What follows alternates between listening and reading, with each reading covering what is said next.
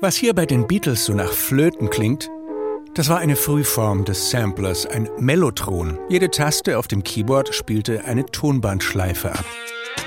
Ein gutes Jahrzehnt später setzte Peter Gabriel als erster ausgiebig den Fairlight Sampler ein, ein digitales Mellotron sozusagen, mit dem sich alles Mögliche aufnehmen und über die Tastatur verteilen ließ. Das Glas splittern in Kate Bushs Babuschka, Metallgeräusche bei Depeche Mode.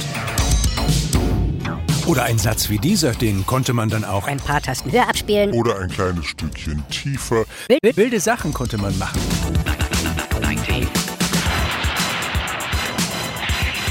Oh ja, solche gesampelten Orchester- oder Bläserakzente waren auch eine Zeit lang sehr beliebt. Bei Yes oder den Pet Shop Boys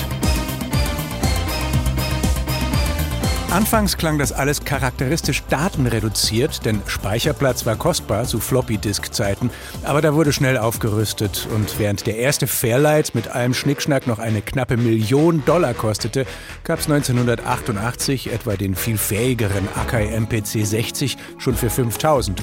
Zudem hatten vor allem die Hip-Hopper entdeckt, dass man nicht nur Geräusche und Instrumente samplen konnte, sondern auch ganze Musik von Schallplatten. Und schnell stand die Frage im Raum, darf man das? Und wer verdient dann am Ergebnis? In Amon Brother von den Winstons 1969 gibt's diesen Schlagzeugbreak. Der wurde bis heute gut 5000 Mal gesampelt, beschleunigt in Drum and Bass Tracks, abgebremst bei NWA oder sogar im Dua Lipa Remix. Manche Klassiker wurden heimlich geplündert, anderen viel gesampelten flog eine unverhoffte Rente zu. Und Anwälte verdienten an Urheberrechtsprozessen wie dem um zwei Takte Kraftwerk. Im Song von Sabrina Settler für die Kraftwerk den Produzenten Moses Pelham bis vor den Europäischen Gerichtshof zerrten. Klar ist, dass der Sampler die Popmusik nicht weniger geprägt hat als die E-Gitarre und als Softwareinstrument spielt er heute in bald jedem Song und jedem Film-Soundtrack mit.